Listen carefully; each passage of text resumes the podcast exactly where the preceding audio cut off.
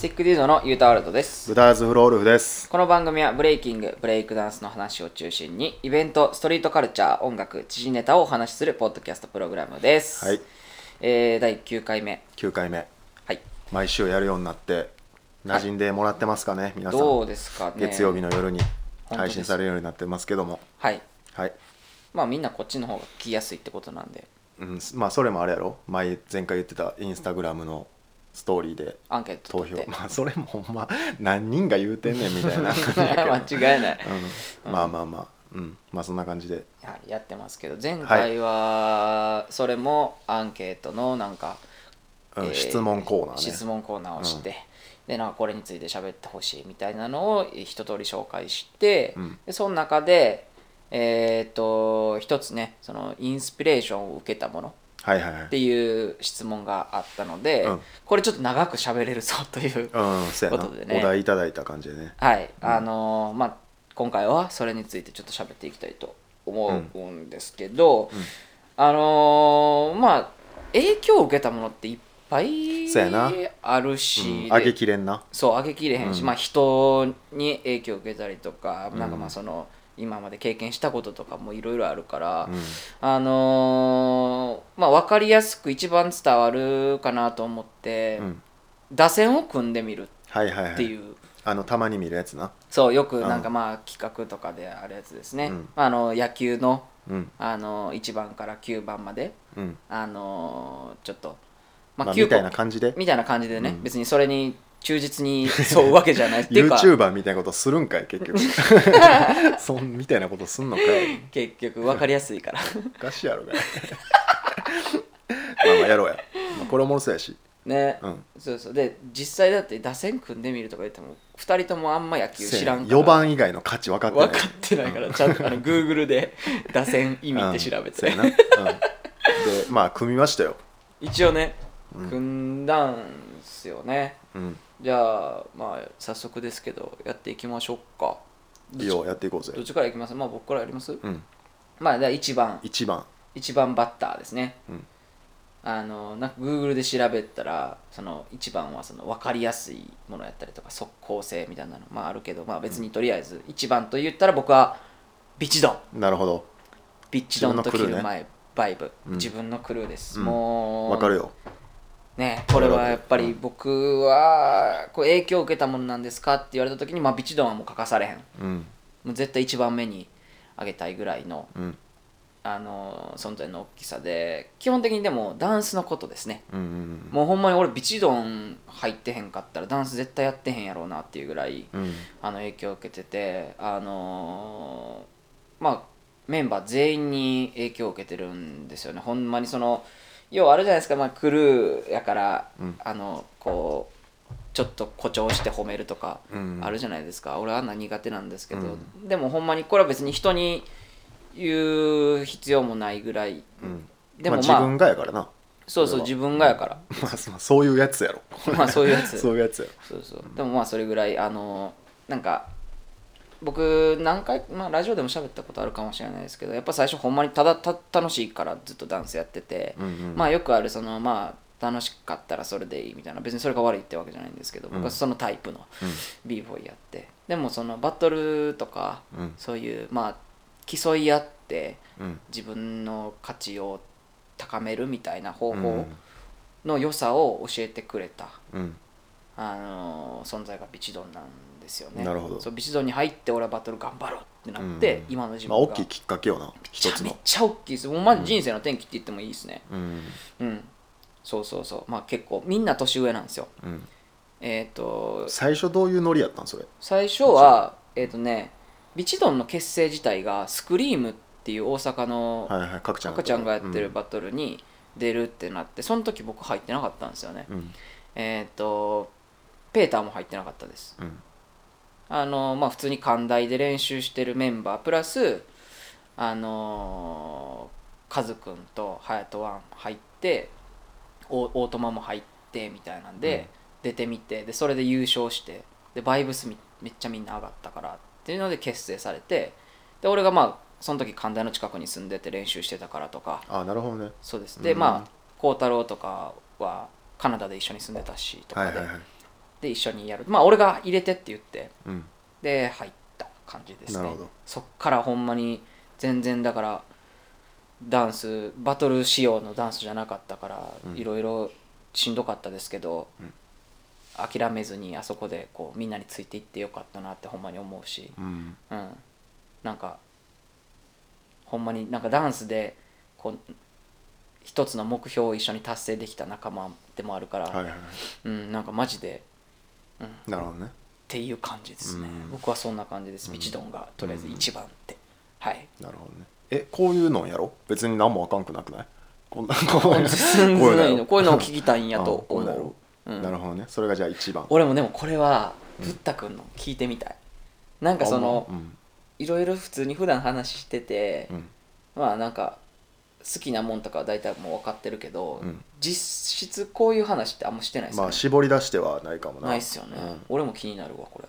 俺じゃあ一番。はい。俺一番 iPhone おお俺一番は iPhone やね。影響を受けたもの？そう。自分にまあ影響がすごくあるものはいはいはいはいはい。今の自分にすごく影響があるものはほう。俺はまあい別に一番じゃないよ。いだ打線の打一番。線との一番ってことですよね打線の一番俺は iPhone、うんうん。やっぱりなんかこれ俺1位から9番までうん。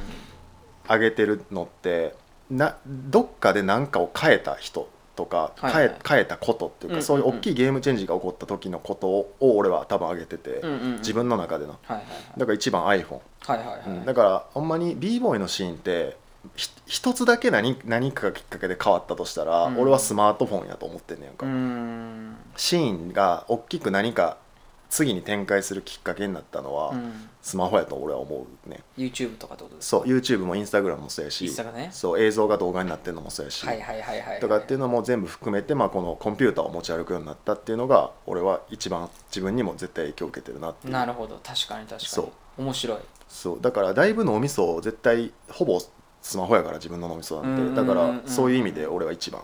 iPhone10 なるほどね、うん。ってことは iPhone が出たのがちょうど10年前ぐらいです年ねうん11年前ぐらいちゃう。11年前ぐらい、10年前を転機にだいぶ変わってるってことですもんね。もうそっからものすごいスピードでインターネットがね。うんそうやな、あの身近に触れてますもんね、うんそう。だからまあそれだけ一番 iPhone はいはい、うん。逆に10年後とかどうなってると思います？いやー分からんな。ウェアラブルドゥラグまあそうやな。ウェアラブルドゥーラグはそれありかなしか的な感じにはなると思うし、うーんうん、なんかでももっとこうソフトウェアな感じがするけどな。10年後は、ううん。ん。なんかこうどっか1個の端末がとかっていうよりうん結構そのソフトウェアが全部支配して、なるほどね。そう。で今多分そういうデジタルでやってない業界とかがどんどんデジタルになっていって、俺たちも多分そういうあの 5G で分かりやすくさ、うん。通信のラグがなくなるとかさ、うん。そういうのの恩恵多分ダンサーは受けるから、受けますね。そう。だからまあそういう感じかなっていうところで、まあ、テクノロジーっていう意味で。なるほど。iPhone いいですね、うん。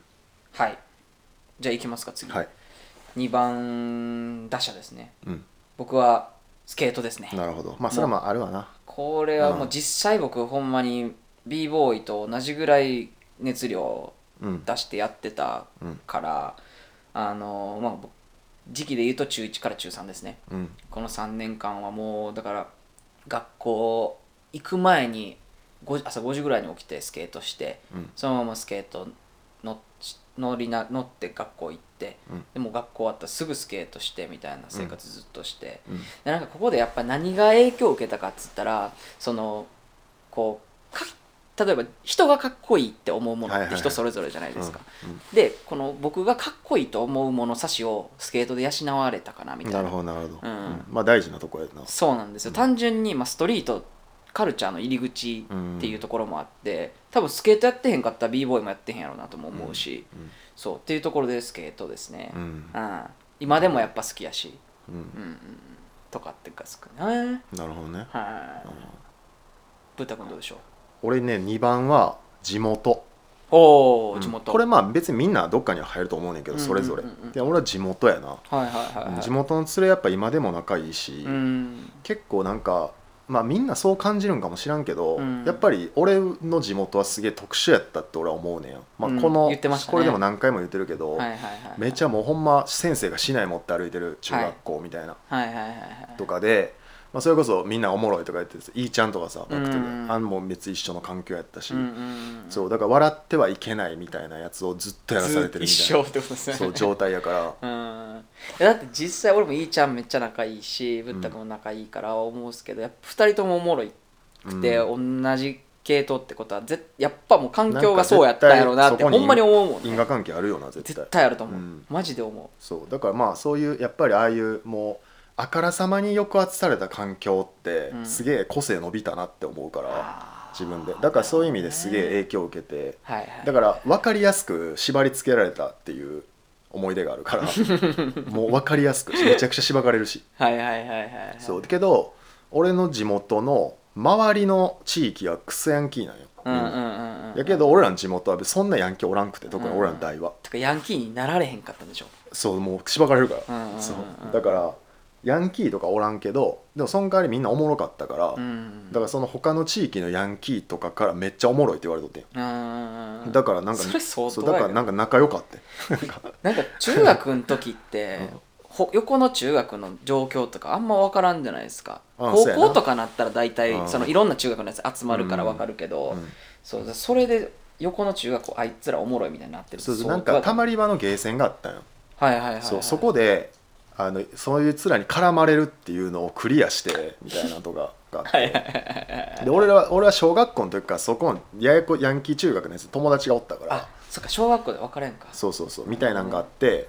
だから、うん、だから結構スムーズオペレーターなんちゃうかなって俺は思うねなるほど自分で、ね、うん、今の性格そこで。そうそう口がよう口が達者になったんは俺絶対そこやと思うねんな、なるほど、うん。うん、それでかいっすね、それがまあ2番やねはいはいはいはいはい、地はい。元じゃあ3番いきますか、うん、うんこのスピード感でいけるかな大丈夫、まあいいんちゃう。いける。3番僕はおとんっすね。ああなるほどね。おとんはもう。いいなそれ。俺家族一切ないからな。うん。うんそうだから僕はめちゃめちゃ恵まれてると思います。うん。なんかでも実際その家族恵まれてる方がレアなんじゃないかなって思ってて b ボーイとか特にそうやと思うんですよ。なんかなんかそこでだから家おっても思んないから、うん。まあ外で遊ぶみたいなっうんうん。て絶対、まあストリートやってたら絶対そういうやつめっちゃ多いと思うし、うん。そう。だから俺もまあ立派な親父やしなゆうたんちは。いやそうなんですよね、もうなんかまああのー昔むちゃくちゃ貧乏やったんですよ。うん。でもそれで親父料理人なんですけどあのーそこからあのひ一人でもう一台でもう料理料理料理でもうやってきてでその姿を僕でもめっちゃ言わないんですよ自分のこと、うん。家族にも人にも。自分のこと全然言わへんくて、うん。でもその頑張ってる背中だけ見てるみたいな、うんうん。そう。でも忙しすぎるから会えんのも週1会えるか会えへんかみたいな、はいはい。ずっと仕事してるからみたいな。でももうそのたまに見る顔でもううわやばいなこの人みたいなのを一生見てるみたいな。ね。そうそうそうそう。でだからもうなんかそのなんやろなこう好きなものに対してのこう努力の仕方みたいなのをうん。多分な言葉では聞いてへんけどなんかそこに確実に影響を受けてるなっていうのは思うから僕は入れたかったですねこれは、なるほどね。うん、音聞いたら泣くんちゃうかうん。な、うん、まあでもそういうことやもんな親父って。音はね、うん。僕は僕の場合はそうですね、うん。うん。なるほど。でみんながみんなそうじゃないと思うから僕はラッキーやと思います、うん。なるほど。はい。で3番か。はい。3番は俺は南雨村。おお、うん。まあでも地元みたいなのと似てるけどうんうんうんうん。でもまあこの南雨村は雄太のスケボーみたいな感じでうん結構自分の中で物差しができたとこでもあるしはいはいはい。なんか今の自分の考えの礎的にうん。やっぱり一番生の情報が一番価値あるっていうのが分かったのが俺は結構南雨村で。あえそれのなんか具体的なきっかけとかあるんですか？えっとな世の中でいいって言われてるものとうん。そこで実際にいいって言われてるものが違うっていうのを俺はそこで学んだ。なるほどうねん。でもその逆も俺は学んだし。うんうんうんうんうんうんうんだから自分の感性っていうか価値観を信じるようになった俺は。南とか雨村で生活してきたことで、へえ、だからそのそうやな。だから俺新しいものとか受け入れるやん、んうん、でもこういうストリートの人ってあんまりそういう性質の人少ないから少ないと思う。そう結構自分が見てきた知ってきた自分が生きてきた時代が多分正解と思いたいっていう人がうん。現場には多いから,、うんうんうん、そういうのも見てであとはもうそこに絡むのが俺はあまりにも若すぎたからさ10代後半とかからさ、みたいな感じでやったからそういう感じかな。自分の物差しができたとこで、ああじゃあ俺のスケートと一緒ですね。そう。だから何かをこう判断する時の情報集めにもなるし、うん。決断する時の物差しにもなってるっていう。はあ。そう。まあそれはなんかそこの物差しにつながってるのはもう全部そうなんやけどこの1から9は、まあ結局ね。言ってみたら、うん。でも結影響受け構てるもんやからそれはその言ったらオーリーにはこう書いてるけどでも、アメ村の俺の友達はそうじゃないよなとかっていうのがすげえあったかうんうんうんうん。らだからシックデードの取り組みでも俺そういう考え方する時多いやんめっちゃ。はいはいはい。だからそれが多分そうやと思う、はあ面白うん。だからなんかそのなんていうのそうその捕まえて大きくしていくっていう心意気がないと無理とか言うやうん。んすでにいいって言ってるもんはもうあんまり価値ないっていうかうん。原理的にそうやん投資の。い、うんうんうんうんだからそういうのがあるからそういうのを自然に学んだっていう感じかななるほどな、以上。3番面白い。うん。次じゃあ4番ですね。4番やで。これはだからその打線的に言うと一番強い。まあホームランバッターやでな。ホームランバッター、うん。僕はねバンクシーです、なるほどね。はい。うん。もうバンクシー。わかるわかる。僕ねあのまあここはもうベタでいいもんなほんまに。ーそうなんですよ。まあだから破壊力強いうんわかる。ところでバンクシーで、うん。でもっと言うとブッダ君が教えてくれたあの映画です。あああれな「イグジット・スルー・ザ・ギフト・ショップ。うん」もうだからあれであのーこうまああの映画見た人しか分からんちゃ分からへんかもしれないんですけどその映画はねもほんまに僕のあのアートというかその表現に対してのアプローチの角度みたいなのうんをもう全部見直すきっかけになった、うんうもうだからそれこそあのほんほんまのものってあるようでないみたいな。うん。結局だからその受け手次第全ては。うんうん。みたいなところの考えを。であの映画自体がうん結局答えないじゃないですか。どれがほんまかわからんみたいな、うん。結構抽象的じゃないですか。でもうん。内容はしっかりしてるみたいな、うん。でそれをそれがかっこええんやなみたいなとかもなったし、でそれをやりたいってなった。うん。うん。わかる。俺もでもそうやで。あマジっすか,、かる。あの映画って普通に見つけたんですか？誰かから教あれは全然めっちゃ話題になってたもん。あのなるほどね。あの映画は。うん。その配信された当時ってそうそうそうそうそっか。えあれいつとかですか？2000あれどんぐらいやろうな。10年は行ってないんちゃうかな。俺でも見たのが5年前とかですよ。だからあー5年だから10年いんかんぐらいちゃうかな。あやと思う。あのレイニーデーのスタジオやり始めの時とかですよね多分。教えたんはそんぐらいちゃう。でもあれ自体はもう多分もっと前やと思う。言うたら教えたん。はあそう僕はだからもうバンクシーですね。うん。はい。なるほど。ブッダ君の4番バッター。俺の4番はもう言うたら忘れてると思うねんけど、はい。俺の4番は岡本太郎です。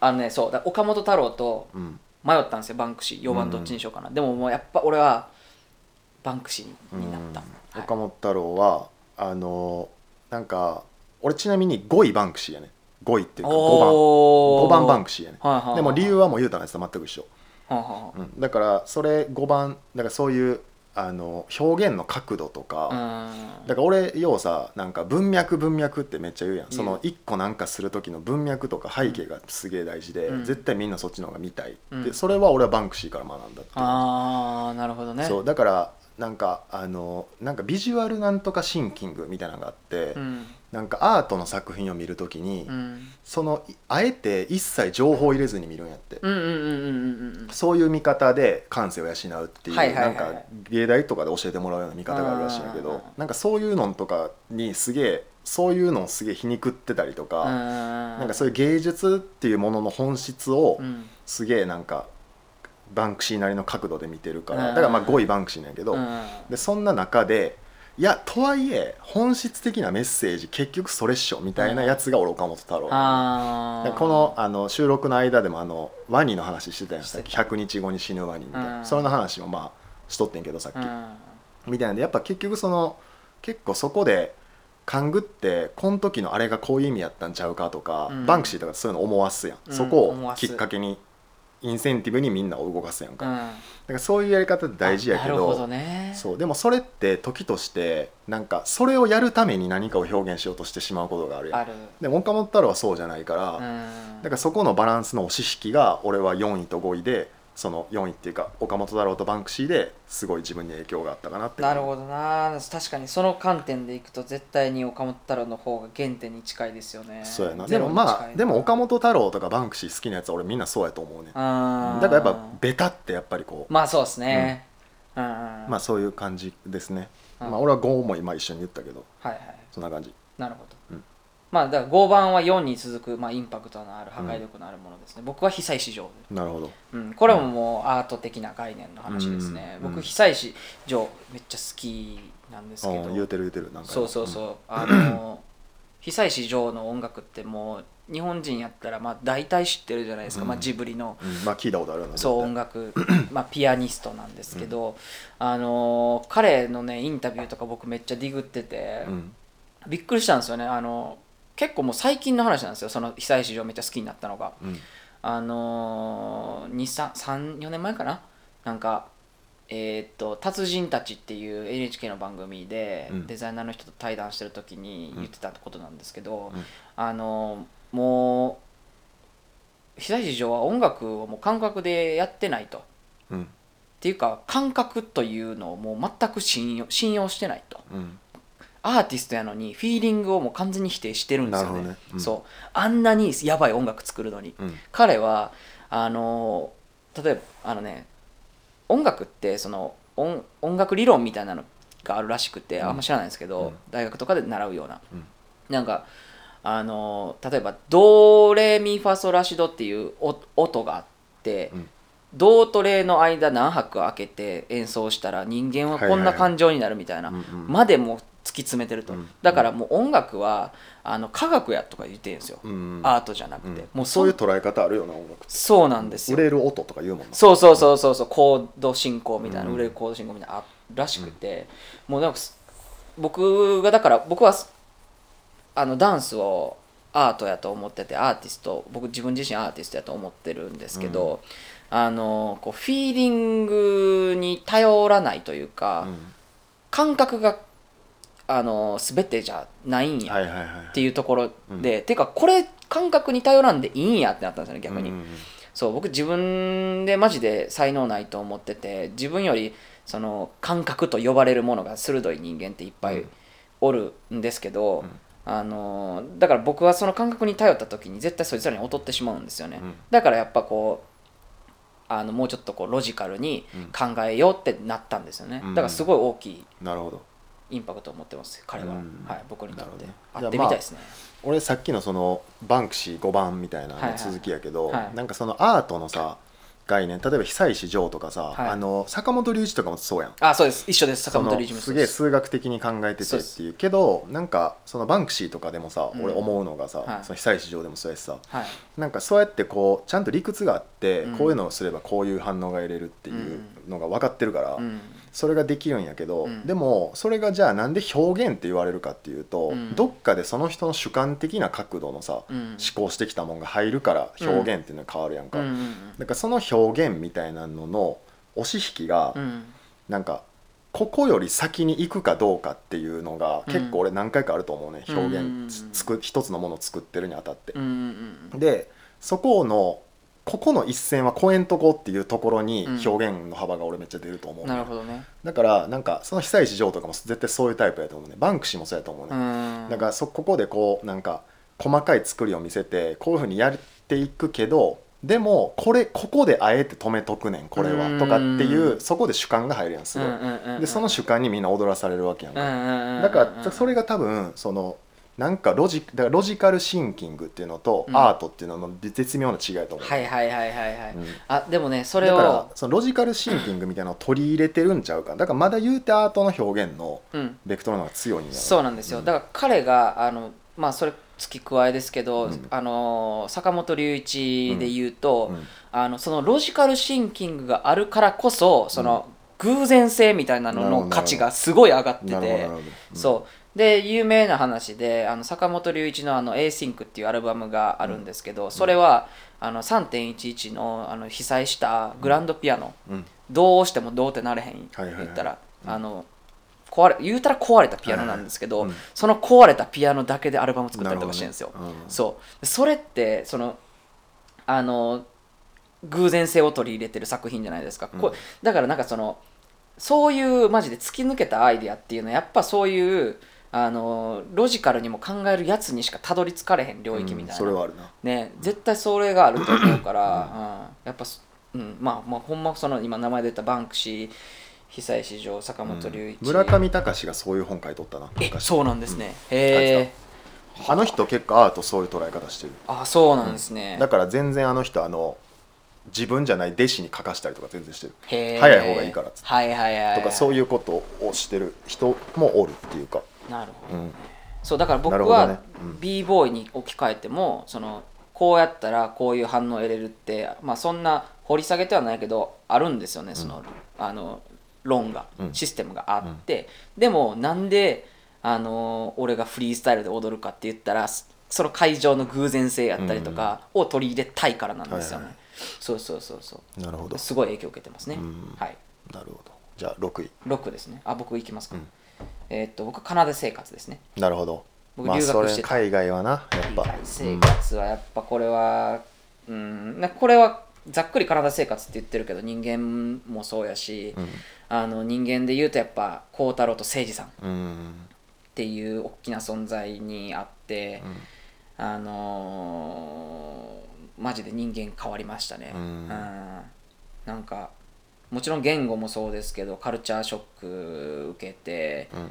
毎日がだからわけわからんことばっかりの連続なわけですよ。うん。そう。でもう逃げ場もないしやるしかないみたいなもうマクドも注文もできへんみたいな。うん。そうそうそう。ビッグマックとかないしみたいな、うん。セットとか言えへんしみたいな、でもえー、もうあーもうわーみたいな毎日死にそうやったんですけど、でもそれでも誠司さんとか孝太郎がいやこうしてくれ、はいはいこうしたらいいでみたいなとか、うんもうほんま助けてくれて、うん。でも俺は彼らには何も返せないみたいな、無力すぎてみたいな、そういう環境もなんか人のあったかみもなんか全てが自分にうんのためになって影響を受けましたね。海外生活は絶対やった方がいいと思う。海外じゃなくても自分が全く知らないところに長く居座るみたいなのって絶対重要やと思いますね、そうやな。自分の愚かさとか小ささをひしひしと分かるんで、ううんん、っていうところで6番ですかね僕は、なるほど。うん、俺ね6位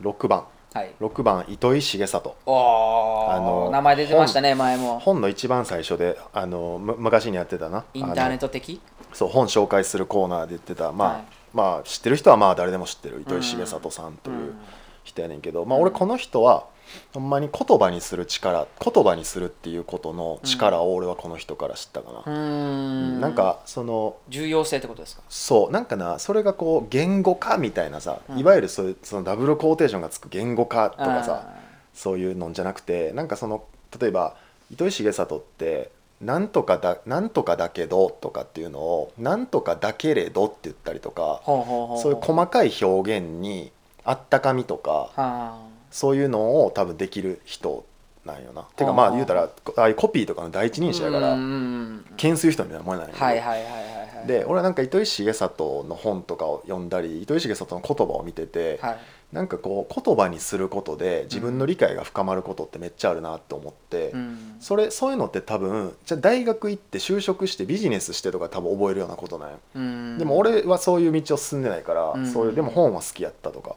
いやそういういろんなことが相関してうん。そういう言葉にするっていうのがうん。自分の中でめっちゃ武器になるっていうのを、うん。が分かってそれが例えばこういうふうにこうみんなの前で喋るとかっていう以外でもさうん。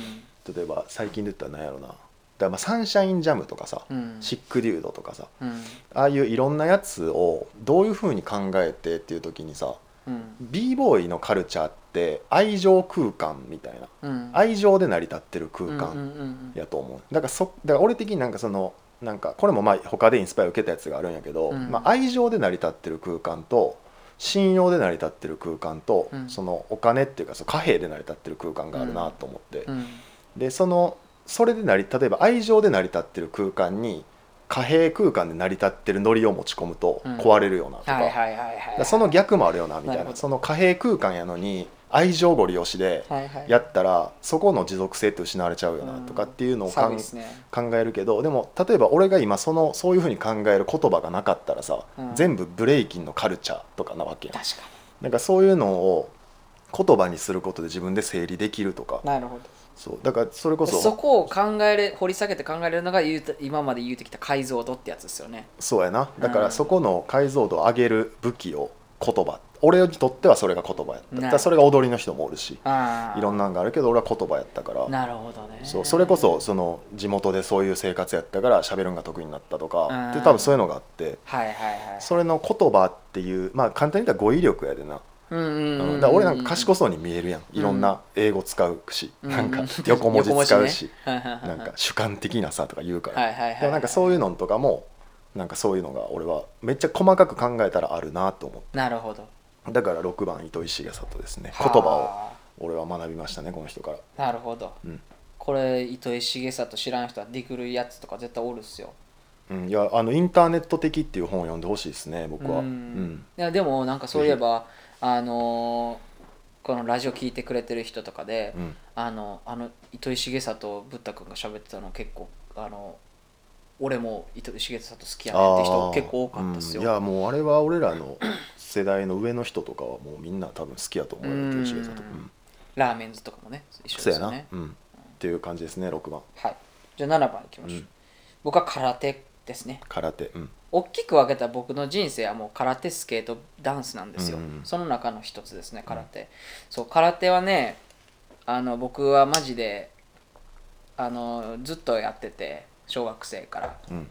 で2個道場行ってて好きすぎて、うんうん。で2個目の道場がもう荒くれ者の集まりみたいなところやって、へー。なんかね、結構がっつり空手なんですけど もうめちゃめちゃ強い。あの沸騰してる油にこう手バンって突っ込む男塾みたいな。そそこまでいか。な いそんなふそんぐらい。やもっとなんか現代的でうん。っていうのもあの稽古中にレゲエとダンスホールのレゲエとはい R&B かけてはいはい。稽古するみたいうん。な、あのちょっとさなんかもう最先端かどうかも分かれへんみたいな、はいはい。でもめっちゃ強いんですよ、うん。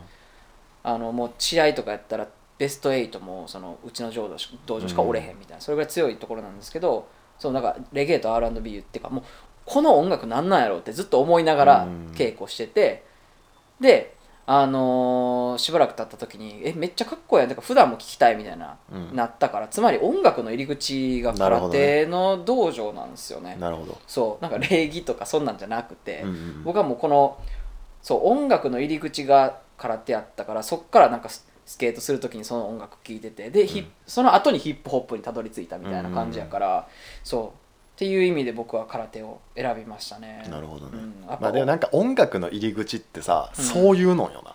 そうなんなんてない俺やつ結構な誰しもそういうのやと思うねんなうん。音楽の入り口って。えブッダ君のどそんぐらいなんかしょしょぼいと思うねそうなんか音楽の入り口って。なんかそういえばあれやったなうんみたいな感じですよね、そう。いや俺はもうスケビなんよああそうや言うてたそう。だから俺はまあベタっちゃベタなんやけど、うん。でも音楽の入りってそんなもんやなってめっちゃ思うで。うん。えうんスケビで何何かかってたんですか？その時。めっちゃもうハードコアみたいな。バンドみたいな。バンドや。そうそうそう。それで海外の音楽を知るみたいな。うとりあえず、ーん。海外の音楽を知る。なるほどなるほど。そう。でその時に TSUTAYA にとかに行ったらやっぱりメジャーなソニーとかああいうバージンとかから出してうるん CD はレンタルに並ぶからさ、うんうんうんだからそこでエミネムとか、はいはいはいはいあの50セントとかを手に取りながら、どんどんみたいな、はい最初レンタル屋さん行ったらオムニバスでも借りません？そうやな。そういう。入ってるやつみたいな。うん、そういうのは借りるな、ああやっぱみんな一緒なんですね結局は。うん俺結構でも音楽の入りって俺結構みんなしょぼいと思うねんけどな。あそうなんですかね、みんなの音楽の入り聞きたいね、その音楽やってないやつの音楽の入りな。あだからしょぼい。はいはいはいと思うね確かに。結構、うん。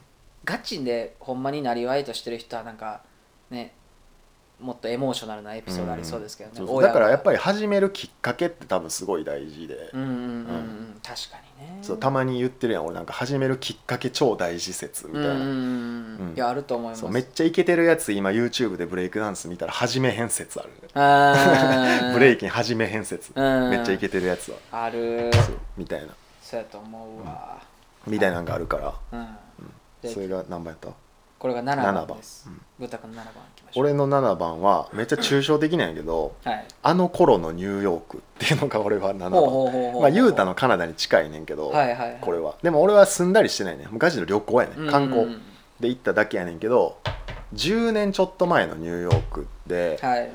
あのまあ、今のニューヨーク俺知らんからあんま何もあれないけど、はい。でもその時はえーっとなアイラックっていうグラフィティのクルーとか、はい。KR っていう KR インクってあのインクがこう上からバーッと垂れる、はいはいはいはいはい。KR インクを作ってる KR とか、うん。ああいうもうガチのハードコアなイリーガルなライターとかがすげえ街を席巻してた時代やって、うん。うん。だ服とかで言ったら A ライフとかあーああいうのがすげえ流行ってた時で、はい。で A ライフの T シャツその時の T シャツのコンセプトが、うん。あの A ライフは服のブランドじゃなくてアート集団やから、うん。あの T シャツは A ライフの宣伝ですみたいな、うん。だからこれを人が来て歩いてくれるっていうことで、うん。俺らのアートピースが宙を浮いてるだけですっていう触れ込みの表現やって、うん。なんかそういうのとかでだからなんか今でもさなんか言うてさうん。その不良みたいなこととかってやめへんやん。別に俺、うんうんうんうん。だからなんかそういうのとかはそれからめっちゃ俺来てんやろなるほどね。いどんぐいくらなんかそういういろんなこと考えて枝広げようとしてても、うん。なんかそういうハーコーな一面ってどうしても残ってしまうとか。確かに確かに。そういうのは俺結構あの頃のニューヨークみたいなのがすげえある。っあていう感じかな。あでそんだけ衝撃受けたってことですか？そうやな。初めての海外やったしな俺。あそれが初めてなんですね、そうそうそう。初めての海外がニューヨークいでや初めての海外はそらな。そうそう。だからほんまにあのそのナズのアルバム聴きながら行くとかイうん。ルマティック聴きながらラガーディア降りてみたはいいなとかやったから。うわそれは。すげえなんかこう世界の中心に来た感じがしたし。ある。そうだからその来た世界の中心で見たものが別にアメ村にもあったしとかはいろんななんか衝撃があって。なるほどね。そうだからあの頃のニューヨークかな結構。自分の価値観というか、いいっすね、うん。じゃあ8番いきます8か番僕はねゲームです。なるほど。テレビゲーム。うん。うん。あのねその「デイ・イン・ザ・ライフ」でもゲームやってるシーンあったと思うんですけど、うんあのまあ僕小学校ぐらいから、うん。まあ、僕らの世代はもうあれですよ64とか、うんあのゲームボーイとか。うん。で でちょっとしたらプレステとかみたいな、2うん。プレステ2か。うん。やってなんかまあ僕かん映画みたいなゲームしかあんま好きじゃなくて、はいはいはい。なんかあんま戦うとかあんま好きじゃなくて、なんかそれこそ「ファイナルファンタジー」とか「キングダムハーツ」とかそういう感動できるものがめっちゃ好きなんですよね。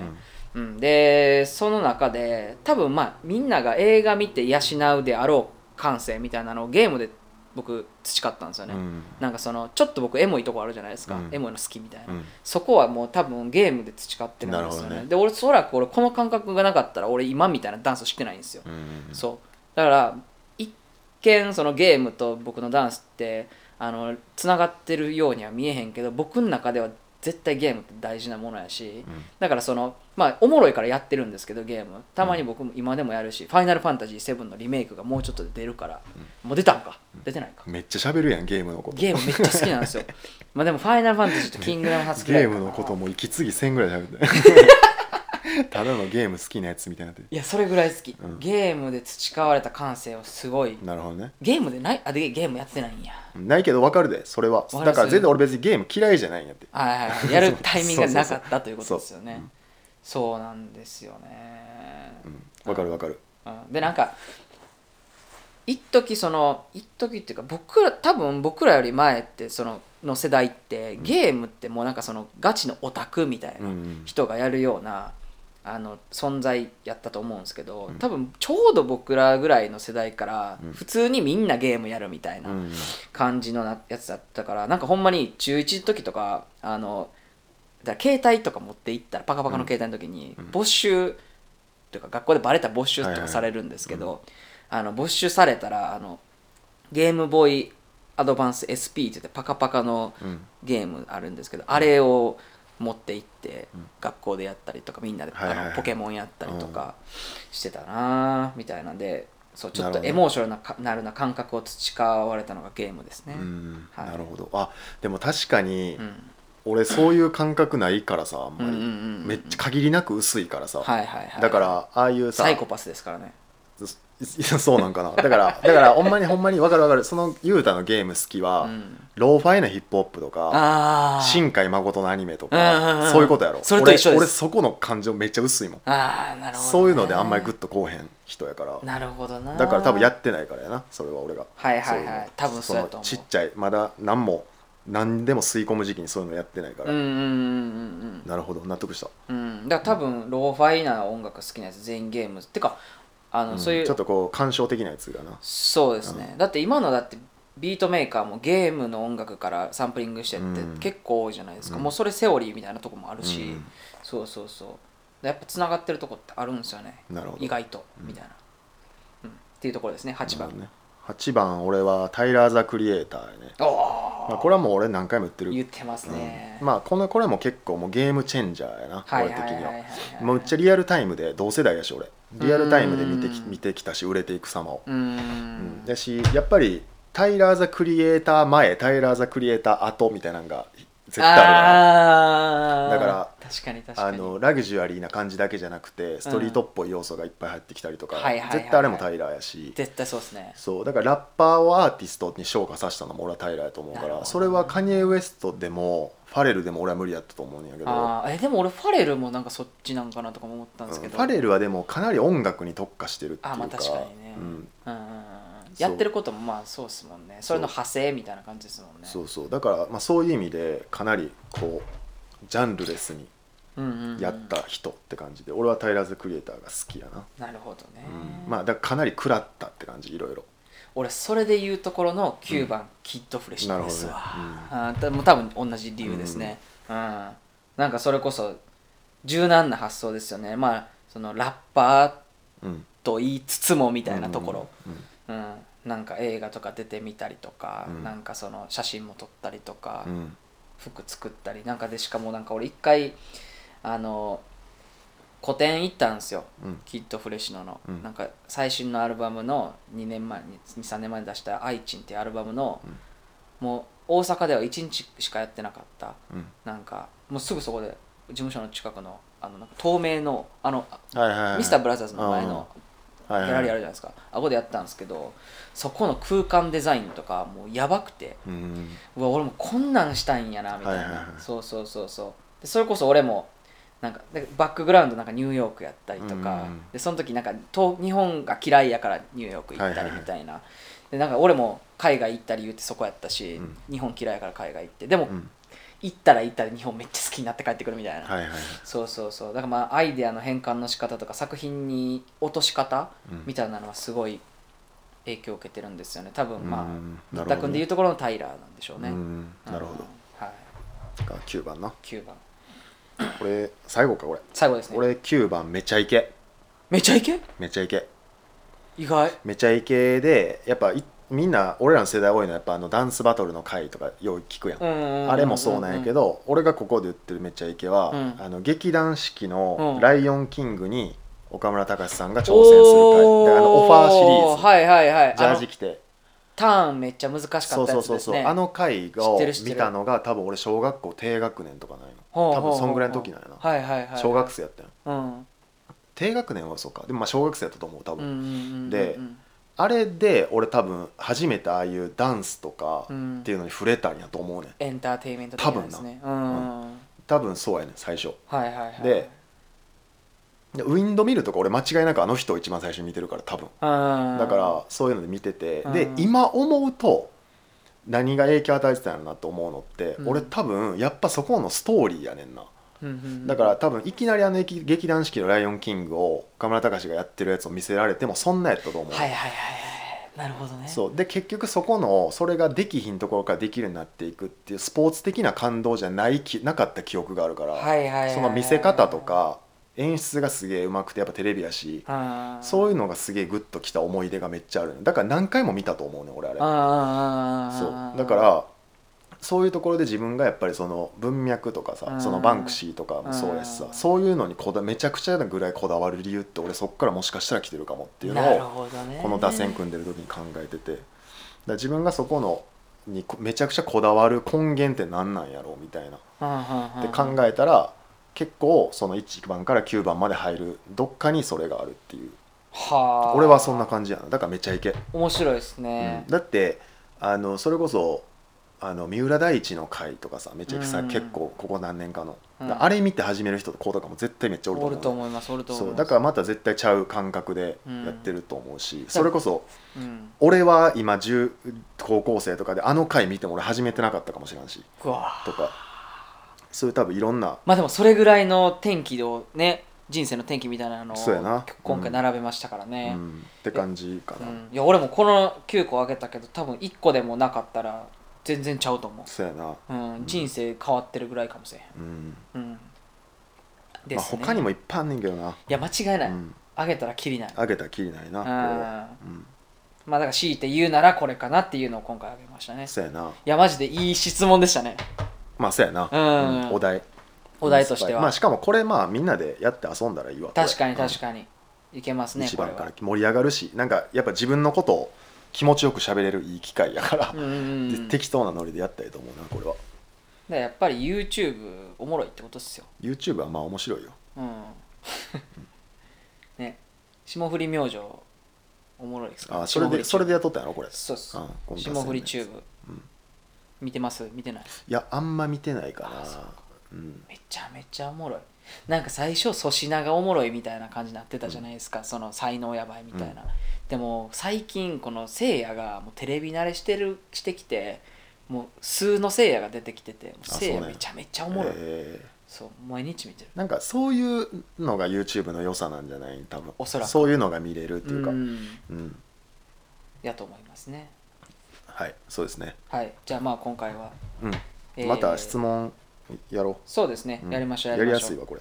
うん、うん。ってことで、えー第9回。はいありがとうございました。ありがとうございました。